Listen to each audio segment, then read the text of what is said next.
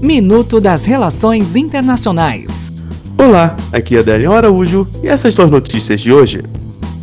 Estados Unidos o governo dos Estados Unidos afirmou que militares norte-americanos destruíram um drone do Irã no Estreito de Hormuz nesta quinta-feira. O governo iraniano, porém, afirmou não ter informações sobre a perda do equipamento. Irã.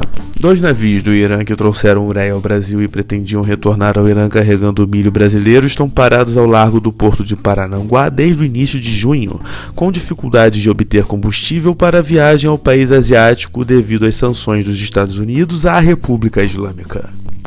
OCDE.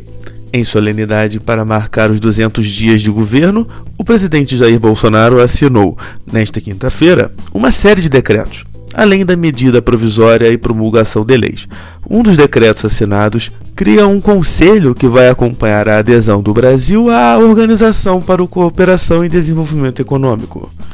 Até o próximo minuto. Enquanto isso, aproveite mais conteúdo no portal seire.news.